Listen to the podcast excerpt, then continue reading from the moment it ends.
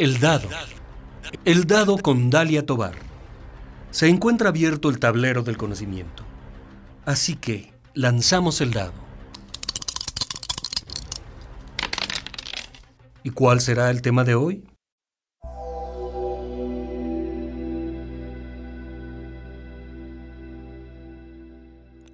Hola, te doy la más cordial bienvenida a El Dado desde donde quiera que me escuches, te doy las gracias, te envío un cordial saludo y espero que te encuentres muy bien. ¿Te gusta mirar el cielo por la noche? ¿Mirar o contar las estrellas? La suma de los dados hoy nos llevaron a la casilla de ciencia y vamos a conocer una investigación en la que, entre otras cosas, sabremos de un lugar donde nacen. Te invito a quedarte en el dado. Iniciamos.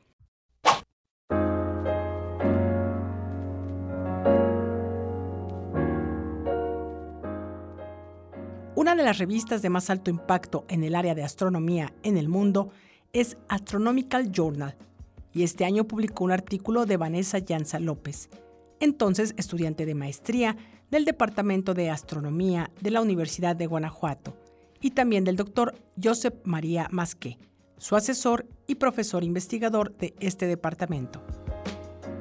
En el artículo se publican los resultados de la tesis de maestría de Vanessa Llanza, un trabajo titulado Identificación y clasificación de radiofuentes compactas en la región M17 con observaciones del interferómetro BLA. Pero vayamos desglosando un poco de qué se trata esta investigación. ¿Qué son las radiofuentes? Es Vanessa Llanza quien nos explica. Las radiofuentes se relacionan específicamente las que estoy estudiando a las estrellas que están en formación es decir, en estas regiones eh, de formación estelar o regiones, nubes moleculares en nuestra galaxia, tales como SM17, se encuentran aglomeraciones de gas y de polvo. Y a medida que se empiezan a aglomerar y aglomerar, pueden llegar a formar estrellas. Entonces, las radiofuentes compactas son esas estrellas que se están formando, esas estrellas bebé, por decirlo así.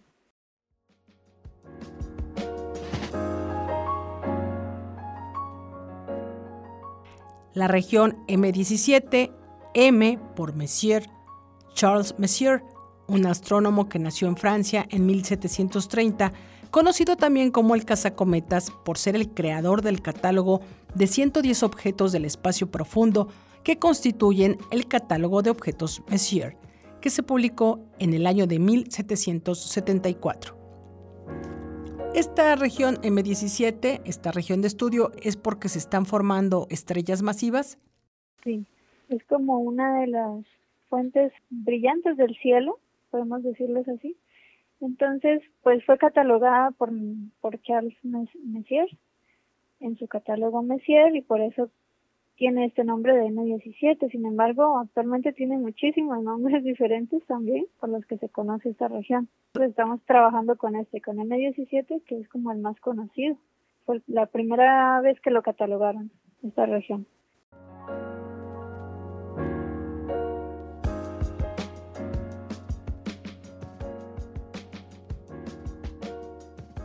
La región M17 también ha sido llamada la nebulosa Omega, la nebulosa del cisne, la nebulosa de la marca de verificación, la nebulosa de la herradura, la nebulosa de la langosta, entre otros nombres. Pero es una nebulosa cuyas nubes de gas y polvo miden cerca de 15 años luz de extensión y es material que sirve de combustible para el nacimiento de nuevas estrellas y aparece como una compleja estructura roja con cierta graduación que tiende al color rosa, debido al hidrógeno?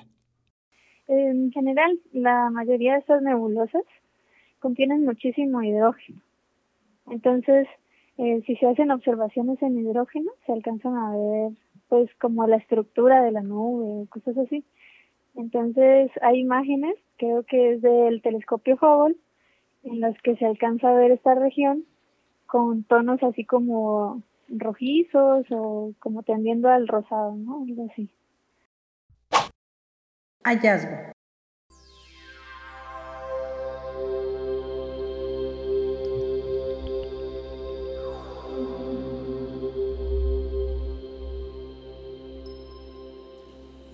Vanessa Llanza fue estudiante de maestría del posgrado en ciencias del Departamento de Astronomía del 2018 al 2020. Actualmente estudia el doctorado en la UNAM en Morelia. En su tesis trabajó junto con el doctor José María Masqué Saumel datos a longitudes de onda de radio de la región M17, zona en la cual, como ya lo mencionamos, se están formando estrellas masivas. Este trabajo sobresale porque en él hallaron 182 fuentes de emisión de radio. Al respecto, el doctor José María Masqué destacó que, aunque sospechaban que reportarían algunas fuentes nuevas, no esperaban un número tan exageradamente elevado. Sí, eh, el problema que tiene las fuentes en radio, a diferencia de, objetos como las estrellas, que sabemos que hay un montón, es que las fuentes en radio son muy débiles. Entonces, eh, se detectan con radiotelescopios, que son diferentes a los telescopios convencionales. Sin embargo, el problema es el que digo, son fuentes muy poco brillantes, entonces para ser detectadas hay que pues, observar de manera muy específica, muy profunda, o sea, hay que ver los detalles más débiles de, cada región.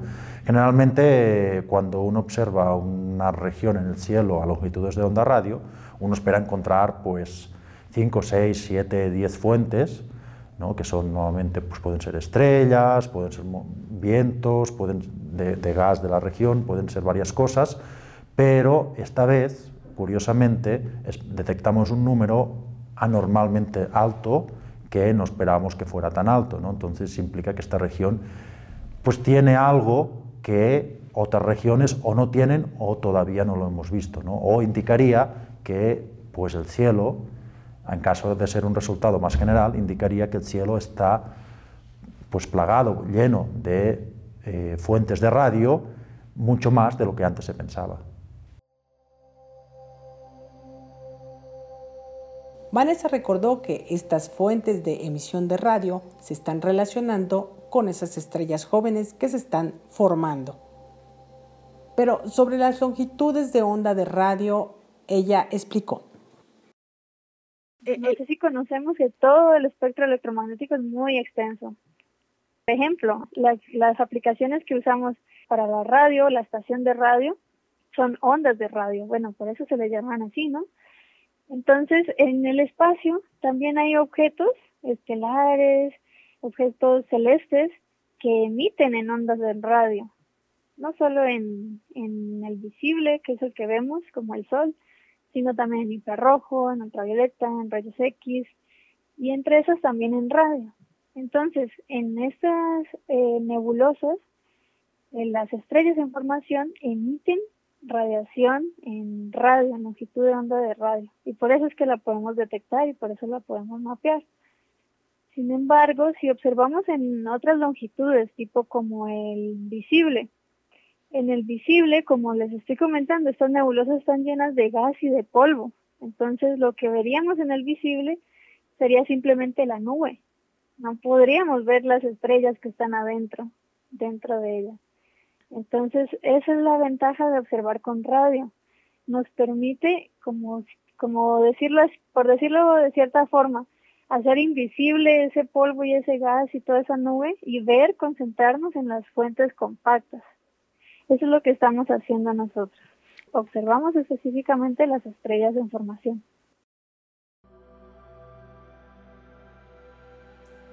Vanessa Llanza explicó que anteriormente se había hecho un estudio similar, pero sobre otra nebulosa, la de Orión, que está mucho más cerca de la Tierra que M17.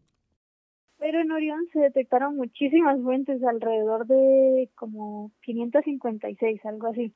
Entonces, pues esperaba que en M17 pudiéramos tener también un número grande, a pesar de que está más lejos, pues que pudiéramos detectar eh, 200, 100 fuentes o alrededor de eso. Y cuando se hizo mi estudio en, mi tesis de maestría, se detectaron 182 fuentes. Y pues en realidad esto, como ya lo mencioné, estamos relacionando estas fuentes con esas estrellas que se están formando, con las estrellas jóvenes.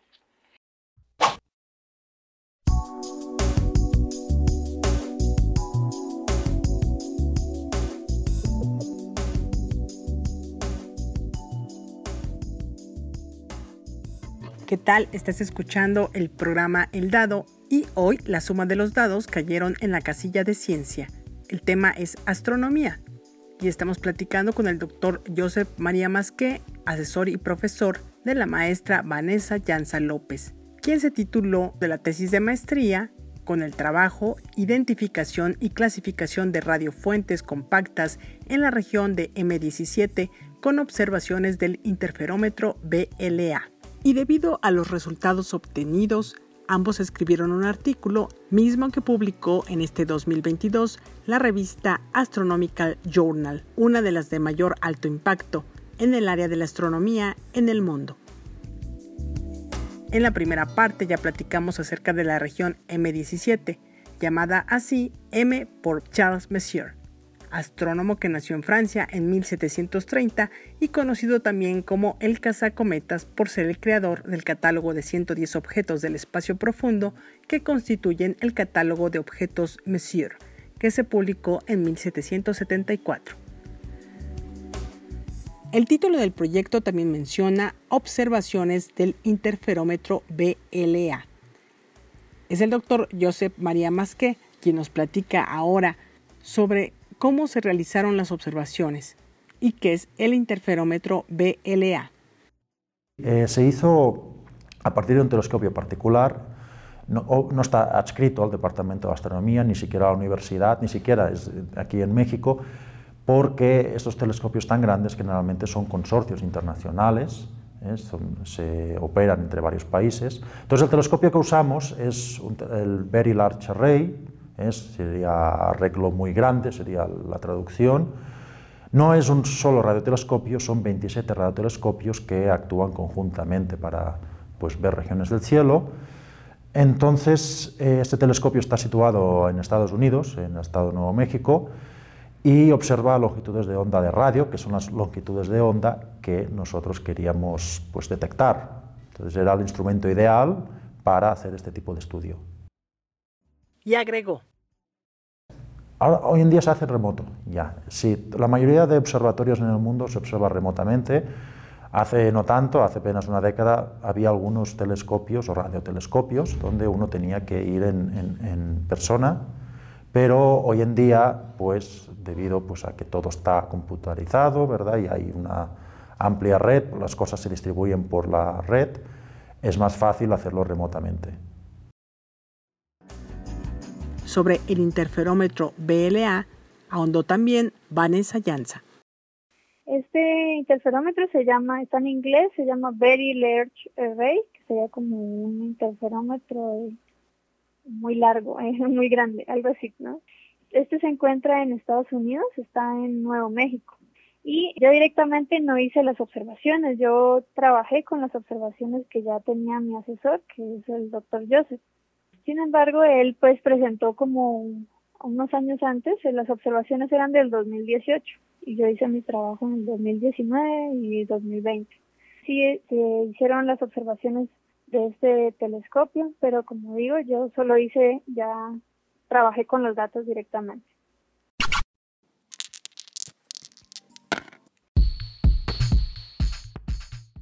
Ahora tanto Vanessa como Joseph nos van a platicar cómo es que decidieron publicar esta tesis en la revista Astronomical Journal.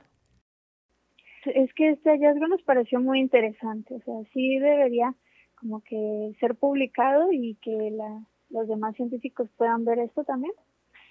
Y eh, The Astronomical Journal es una revista pues muy reconocida en, el ámbito de astronomía, es de las más importantes a nivel internacional.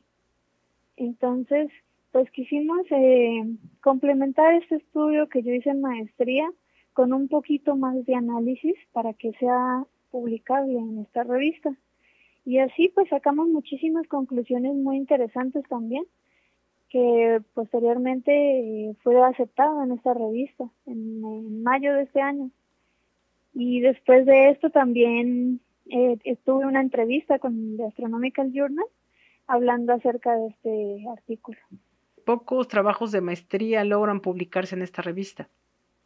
Sí, pues generalmente como que no hay eh, suficiente material científico como para publicar en una revista con este, como con este impacto, ¿no?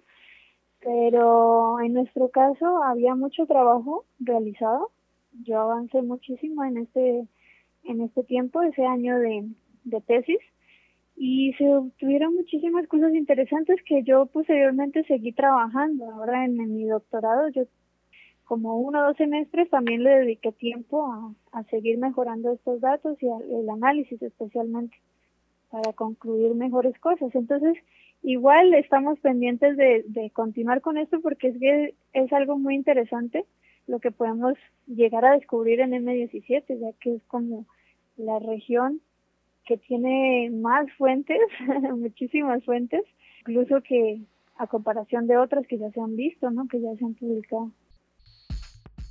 Bueno, esta revista es una revista especializada en astronomía, es una revista que pues, se somete a los trabajos sometidos a esta revista, se someten a arbitraje, bastante riguroso, por cierto, pues eh, suele ser complicado ¿no? que acepten un artículo en una revista de estas características, porque también su factor de impacto es muy alto.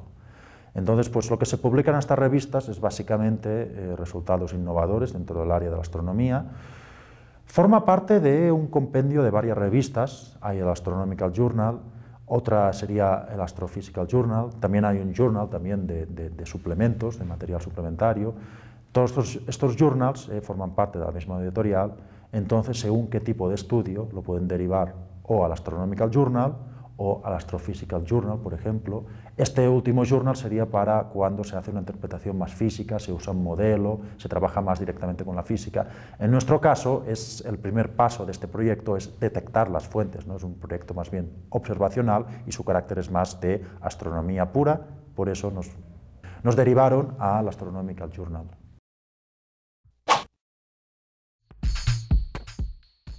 Sobre este trabajo de investigación sin precedente realizado en el Departamento de Astronomía de la Universidad de Guanajuato. A partir de él, ¿qué otros trabajos están realizando en el mundo? Es el doctor Joseph Masqué. Bueno, en primer lugar, y de hecho ya se está haciendo, es buscar otras regiones, pueden ser similares o no, a M17, Regiones de formación estelar hay un montón en la galaxia, algunas muy grandes, otras son más reducidas, más pequeñas, en cuanto a extensión y cantidad de material disponible para formar estrellas, me, refiero.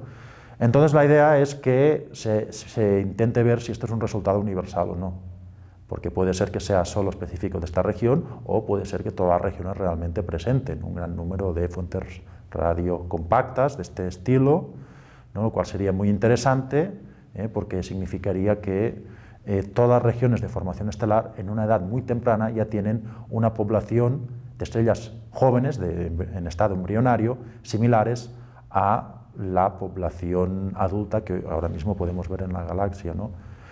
Y otra cosa que se puede hacer aparte es ver los movimientos de las estrellas, porque aunque desde estando aquí en la Tierra casi no podamos ver que las estrellas se mueven, ¿verdad? los vemos siempre en el mismo punto en el cielo, en realidad con estudios muy precisos, en que se llaman astrométricos, de medir la posición de los astros de una forma extremadamente precisa, se puede ver cómo se mueven las estrellas.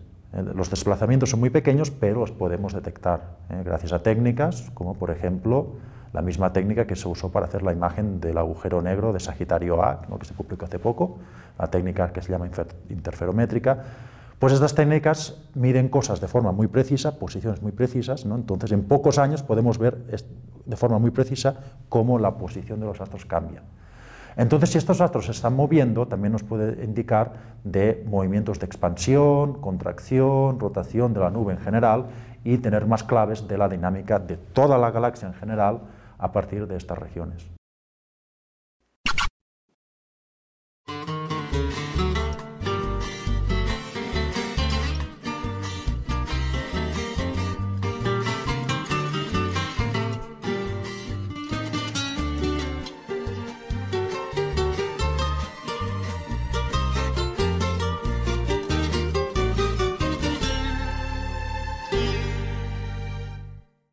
Vanessa Llanza López es originaria de Colombia.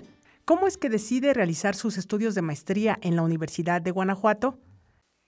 Sí, yo nací en Popayán, Colombia. Eh, yo hice allá mi licenciatura, estudié ingeniería física. Hice una tesis así muy fuera de esto, fue relacionada con biomédica, pero fue porque no, no había alguien de astronomía en, en esa universidad o en mi región. Era muy complicado.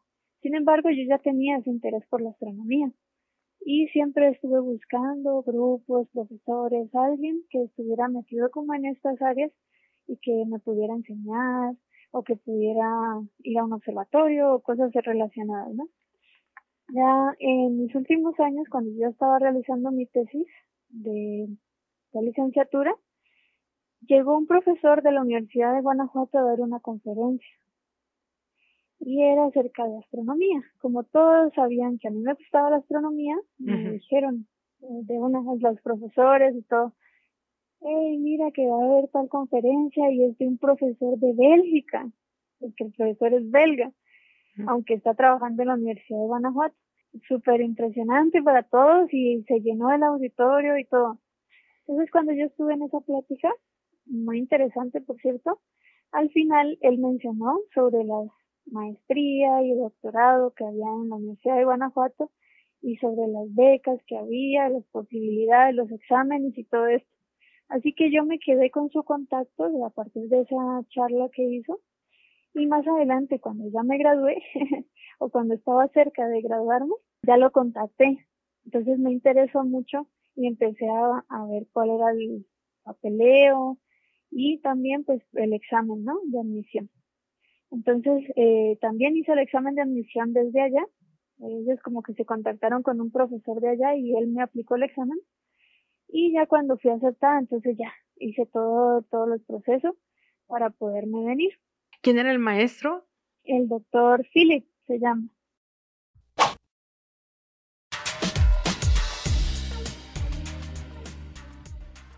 Gracias a Vanessa Llanza López por su tiempo para el dado, por supuesto también al doctor Josep María Masqué, su asesor y profesor e investigador del Departamento de Astronomía del Campus Guanajuato de la Universidad de Guanajuato. Primero Vanessa nos comparte un mensaje final. O sea, decirles a todos que si hay algo que te apasiona, que lo sigas y busques la forma para conseguir tu sueño. Que no es como que te conformes con lo que con lo que hay o así, no, siempre hay posibilidades y todos son capaces de, de llegar a ellos y se lo proponen. Entonces, persigue tus sueños, básicamente. que en mi caso, en Colombia era muy difícil estudiar esto y más una maestría, era muy, muy costoso. Y astronomía casi no había en mi país, entonces era muy complicado y como que en esta área también la gente suele burlarse de decir como que ¿para qué eso? ¿Por qué quieres estudiar eso? Es como hacer oídos sordos y seguir adelante en tu camino y en lo que tú quieres lograr, lo que de verdad te apasiona y te hace feliz y seguirlo hasta el final. No, pues gracias por darme la oportunidad ¿no? de explicar ese trabajo, porque creo que sí vale la pena explicarlo, ¿no? es un trabajo que es bastante innovador, entonces pues bueno, es bueno que la comunidad lo sepa. Muchas gracias.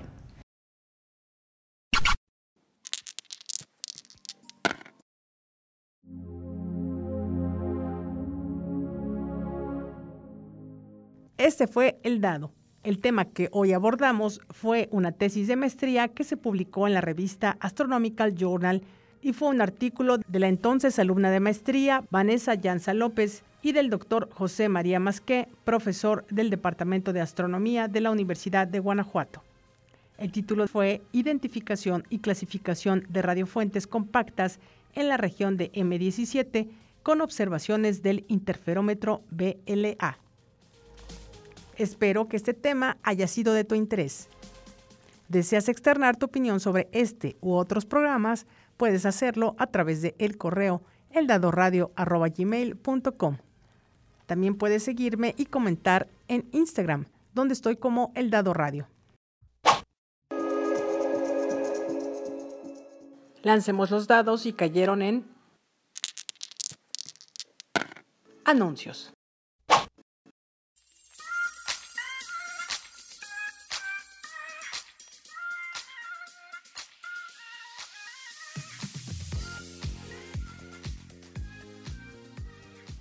Días más inicia el mes de septiembre, un mes en el que el Dado Radio va a cumplir cinco años. Te invito a escuchar el programa especial en torno a este aniversario que se va a transmitir el lunes 5 de septiembre a las 5 de la tarde, con retransmisión el día jueves 8 a las 11 de la mañana. Claro, por esta estación, Radio Universidad de Guanajuato, por internet a través de www.ugto.mx. Y también no olvides descargar la app Radio y TV UG. Ahora sí, eso es todo de mi parte. Agradezco el favor de tu atención. Se despide con los mejores deseos, Dalia Tobar. Hasta la próxima.